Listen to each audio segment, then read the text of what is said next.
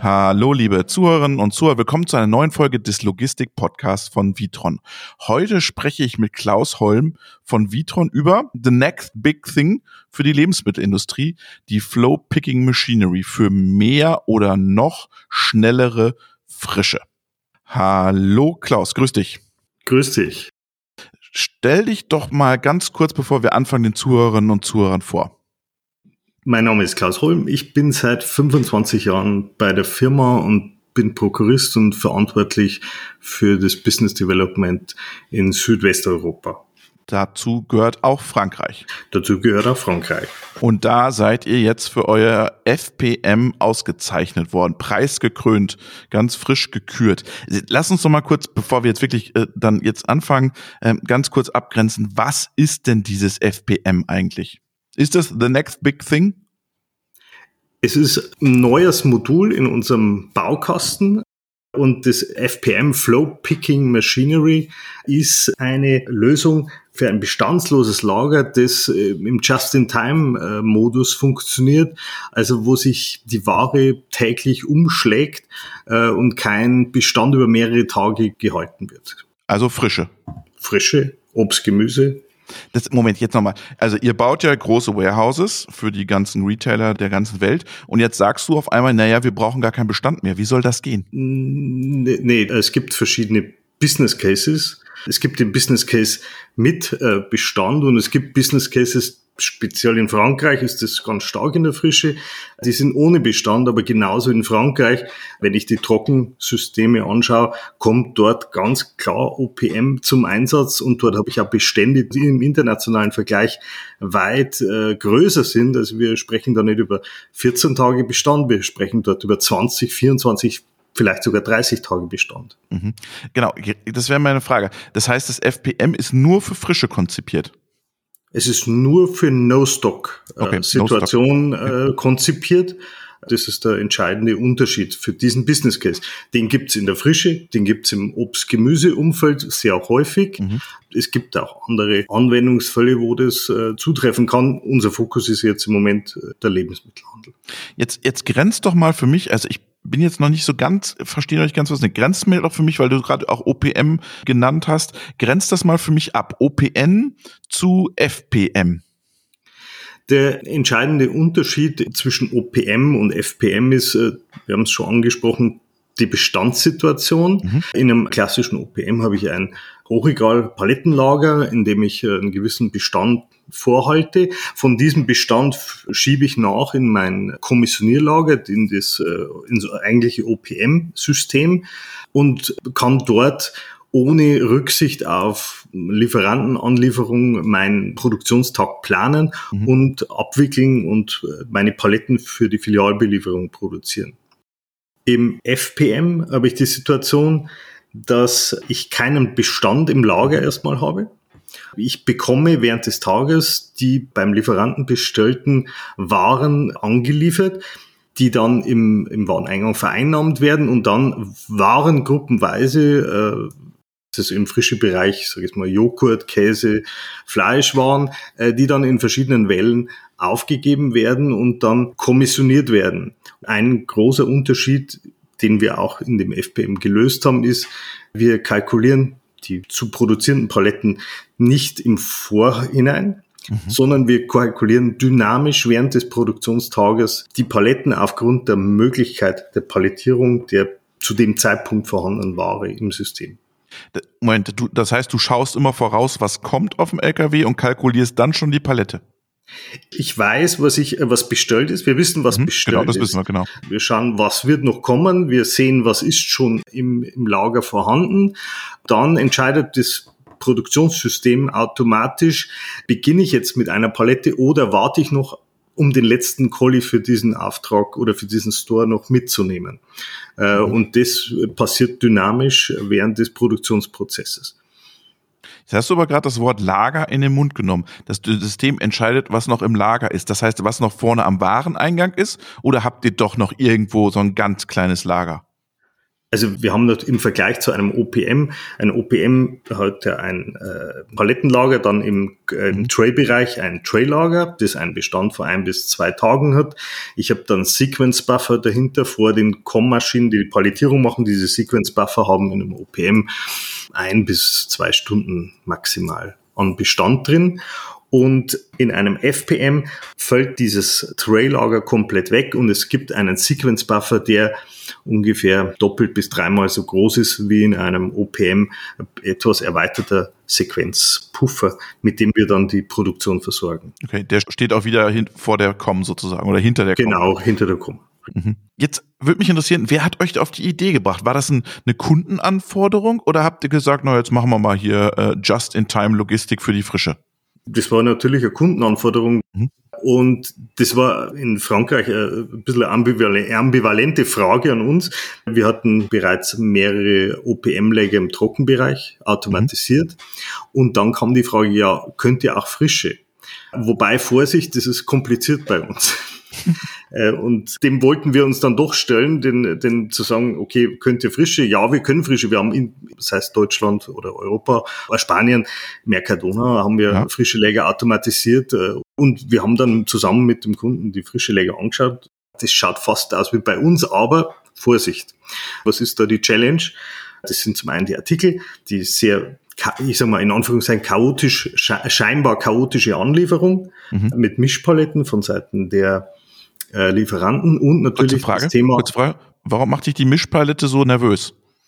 Per se macht sie uns nicht nervös, aber eine komplette Mischpalette lässt sich nicht automatisch depalettieren. Mhm.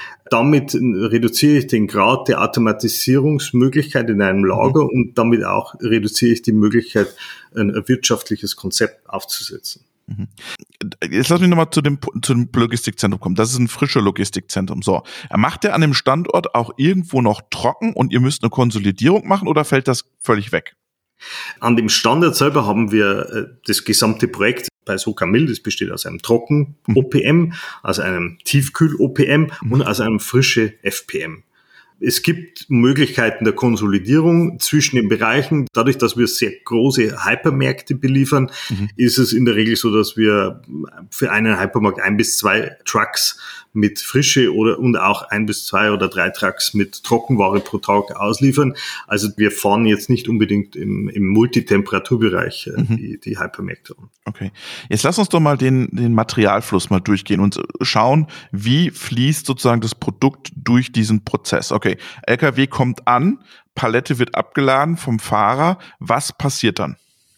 Die Palette wird abgeladen im, im Frischezentrum. Mhm. Entscheidend ist jetzt schon mal, dass die Anlieferung einigermaßen organisiert abläuft über den Tag hinweg, nämlich dass die LKWs auch entsprechend des Produktionsplan ankommen.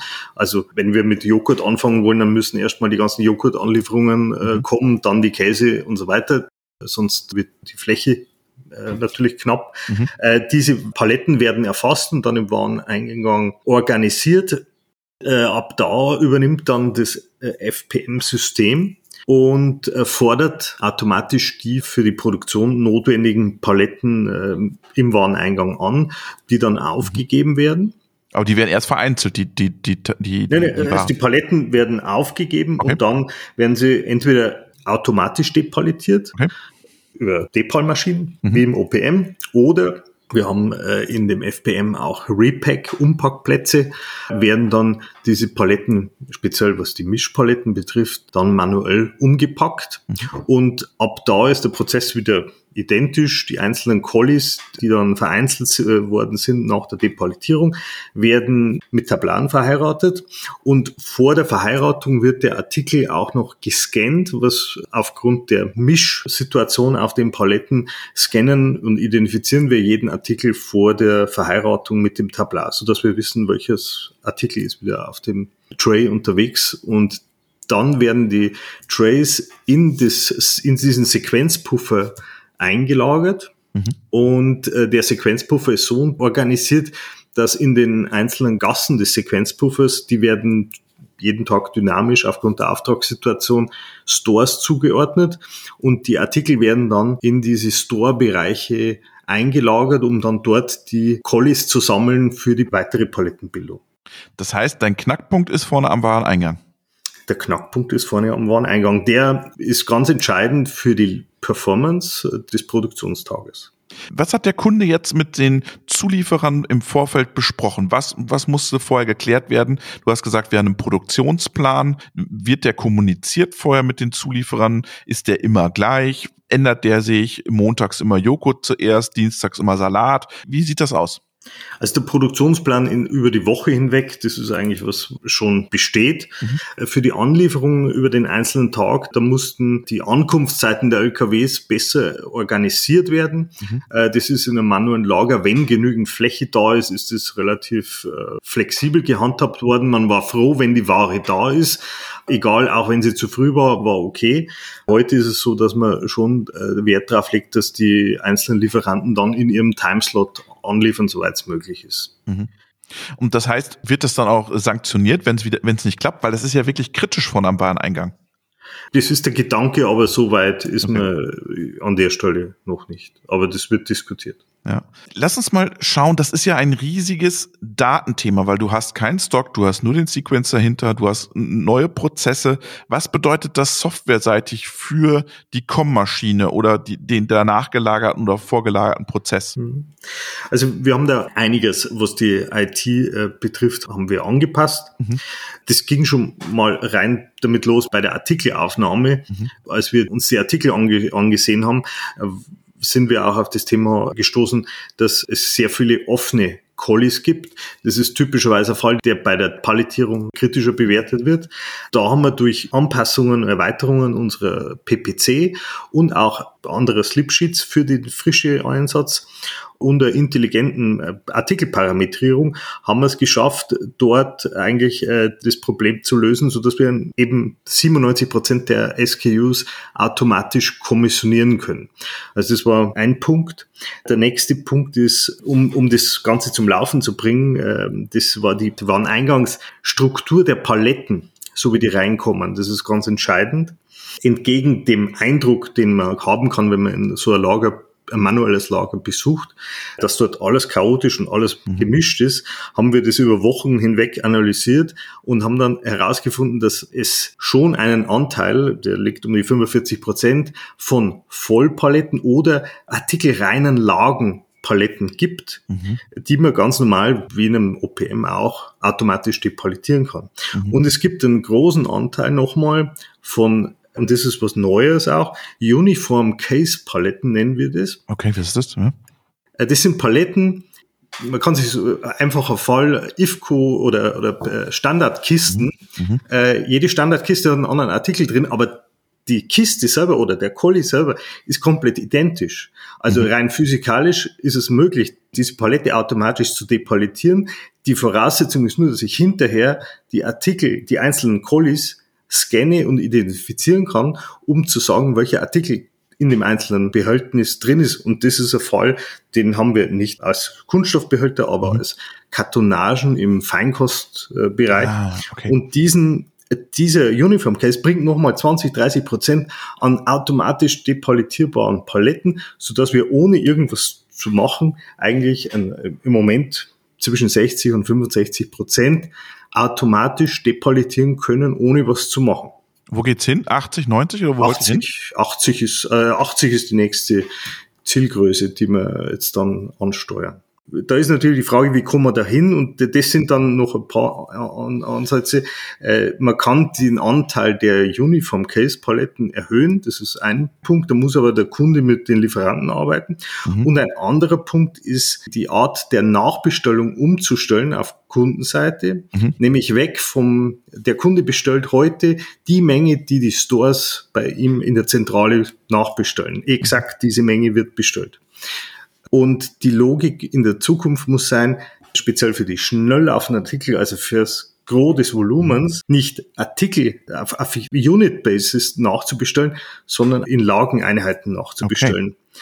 Das führt nochmal dazu, dass ich meinen Anteil der Automatisierbarkeit im Wareneingang erhöhe und damit auch meine Durchsatzleistung stabilisiere. Ähm, du hast jetzt gerade gesagt, 80 Prozent Automatisierung äh, im, im Wareneingang bei der Depalettierung, aber ich kann es ja auch manuell fahren oder ich muss nicht sofort eine Automatisierung vorne haben. Genau, also das ist, das ist ein entscheidender äh, Vorteil von dem FPM, speziell für die Anwendung hier in diesen No-Stock-Umgebungen. Äh, denn wenn wir jetzt einen Hochlauf äh, betrachten, dann werden an einem Tag wird eine, nicht eine gewisse Anzahl Artikel, sondern es wird eine Produktfamilie komplett auf das neue System oder auf das Lager draufgeschaltet und dann müssen die Prozesse funktionieren. In manchen Fällen ist es so, dass die die Anlieferung und die Struktur der Paletten oder und, und so weiter nicht für alle Lieferanten in einem manuellen Lager genauso anwendbar ist wie in einem automatischen. Und um diesen Transferprozess zu unterstützen, ist das FPM-System so konzipiert, dass ich den Wareneingangs- und Depal-Bereich sowohl zu 100 Prozent automatisch fahren kann, als auch zu 100 Prozent manuell betreiben kann. Und damit schaffe ich, äh, dass der Kunde in dieser Übergangsphase, bevor er seine Optimierungen alle abgeschlossen, abschließen konnte und mit allen Lieferanten diese Optimierungen abschließen konnte, genauso das System betreiben kann, aber langfristig das Potenzial hat, 100 Prozent zu automatisieren. Jetzt macht doch mal eine Hausnummer, was bringt das eurem Kunden Leclerc? Das eine ist, er kann dieses Geschäft mit wesentlich weniger Personal betreiben mhm. als äh, bisher ja, es ist auch dieses Geschäft, äh, es läuft sehr dynamisch ab. Da ist jeden Tag Stress in der mhm. Frische, weil die Ware rein ist, muss raus. Es gibt hier, das ist zeitkritisch. Äh, sie haben da auch eine hohe Fluktuation. Die Leute wollen nicht im frische Bereich arbeiten. Da ist es nicht so angenehm wie in einem Trockenlager. Entsprechend ist es schwierig, dort auch Personal zu bekommen müssen auch mehr bezahlen. Und das ist eigentlich auch äh, mit der entscheidende Punkt, nämlich überhaupt sinnvoll und wirtschaftlich das Geschäft dort betreiben zu können. Mhm. Das ist super spannend, weil ihr baut ja im Prinzip ähm, just in time, so wie die Automobilindustrie Autos baut, baut ihr jetzt einfach Paletten. Richtig. Mit ein bisschen Sequence-Puffer am Band sozusagen, hat die Automobilindustrie auch, aber sonst ist es wirklich eins zu eins just in time. Richtig. Wobei, wenn man das jetzt vergleicht, dann mhm. den Just-in-Time-Prozess äh, von einem Automobilhersteller, der ist natürlich dadurch gekennzeichnet, dass der sich, wenn man moderne Zentren sich anschaut, dass dort um die Produktionsstätte sich die Lieferanten angesiedelt haben. Also die genau. Transportwege sind relativ gering. Diesen Luxus haben wir natürlich hier nicht, sondern das bleibt immer ein Faktor, äh, der, un, sag ich jetzt mal, der sich von Tag zu Tag ändert und es gibt jeden Tag auch Ausnahmefälle, wo der mhm. Transport zu spät kommt oder ein Truck auf der mhm. Strecke bleibt. Das sind Situationen, die dann unser Produktionssystem dynamisch managen muss. Das heißt, was macht es dann, wenn jetzt der Salatkopf da, die Salatköpfe in den, nicht kommen? Es gibt eine gewisse Cut-off-Zeit, mhm das System äh, entscheidet ja den, den Produktionsprozess aus mehreren Aspekten raus. A, was ist vorhanden, was kann ich produzieren, äh, wie viel ist noch außenstehend, ist es schon im Lager oder ist es noch auf der Strecke und äh, wie lange im Voraus, wie viel Ware habe ich jetzt noch, um weiter eff äh, effizient produzieren zu können. Und dann gibt's äh, eine Warnung an den Betreiber, um zu sagen, entscheide bitte jetzt, wollen wir die Palette jetzt trotzdem machen und das, was noch vielleicht kommt, wird auf eine Restpalette zu einem späteren Zeitpunkt gepackt. Jetzt lass uns mal ein bisschen äh, spekulieren, würde ich sagen. Du hast jetzt gesagt, französischer Markt. Kannst du dir das auch in anderen Ländern vorstellen, in anderen Märkten? Absolut, es ist auch äh, kein spezifischer französischer äh, Business Case. Mhm das Konzept kann man eigentlich übertragen auf theoretisch jegliche Art von No-Stock-Verteilzentren. Äh, wenn man jetzt die Frische oder das Obst-Gemüse-Spektrum für Frankreich anschaut, was wir dort haben, ist eine sehr komplexe Situation oder einen anspruchsvollen Business Case. Mhm. Denn wir haben in Frankreich ungefähr das drei- bis fünffache der Artikelanzahl im Frische-Bereich im Vergleich zu einem anderen europäischen Retailer. Mhm. Und auch die Erwartungshaltung der Kunden an Frische und die Qualität der Produkte ist wesentlich höher. Genauso wie das, der Anteil der Convenience-Produkte mit einem sehr extrem kurzen Mindesthaltbarkeitsdatum ist dort sehr viel höher als jetzt im Vergleich zu Deutschland oder Spanien oder England. Wo siehst du, jetzt hast du gesagt, du kannst dir das in anderen Märkten vorstellen, mach doch mal einen Namen, Spanien. Ist das so ein Thema für den spanischen Markt oder äh, vielleicht Norwegen oder Skandinavien? Wo, siehst du da die Länder? ich sage mal, es ist unabhängig vom, es ist unabhängig vom Land. Es kommt auf den einzelnen Business Case drauf an, in dem ein äh, No-Stock Just-in-Time äh, Situation gegeben ist. Und eine solche Situation, bei der ich vielleicht auch nicht die Möglichkeit habe, auf einen Stock-Prozess, also auf ähnlich äh, mehr in Richtung OPM umzustellen, dann ist es äh, mit Sicherheit äh, die Lösung für diesen, für diesen Business Case. Über wie viele Com-Maschinen reden wir gerade da in, bei Leclerc? Also in dem Pilotprojekt äh, mhm. sprechen wir über zehn äh, Com-Maschinen mit ungefähr 100.000 Collies am mhm. Tag. Äh, wie viele Paletten? 2000, 3000? Ja, 2000 mhm. sowas. Und äh, wir sprechen mit anderen Leclerc-Zentralen, also da sind wir dann im Bereich von ungefähr zwei bis zweieinhalbfache der Größe, wobei sich das dann in einzelne Module unterteilen wird. Gibt es da eine Größenbegrenzung für dich von der Komplexität der Systeme oder sagst du, wir können das beliebig hochskalieren? Wir sind im Moment in der Größenordnung irgendwo zwischen 12 und 16 COM-Maschinen mhm. ist ein Modul. Ab dann wird ein neues Modul angefangen. Also das ist so die Größenordnung, in der wir, in der wir im Moment denken. Äh, das hat damit zu tun, äh, aufgrund der Verteilmechanismen, vom Wareneingang her. Wir müssen ja die, die Artikel auf die einzelnen Gasten verteilen. Mhm. Je mehr Koms oder je mehr Quellen und Ziele ich dranhänge, da geht es dann potenziell nach oben, äh, was ich für Fördertechnik mhm. äh, Möglichkeit brauche, um diesen Austausch herzustellen. Und das ist dann nicht mehr sinnvoll. Es ist ja auch möglich, denn ich habe ja hier in dem, ich fahre ja hier einzelne Wellen über den Tag hinweg mit einzelnen Produktfamilien mhm. und die kann ich genauso in parallelen Modulen fahren. Ich muss die nicht in einem Modul komplett fahren. Jetzt haben wir ganz viel über Leclerc gesprochen und äh, euren Kunden. Jetzt will ich natürlich wissen, wie sind denn die Zulieferer mit dem System zufrieden? Ich meine, für die muss ändert sich ja die komplette Supply Chain.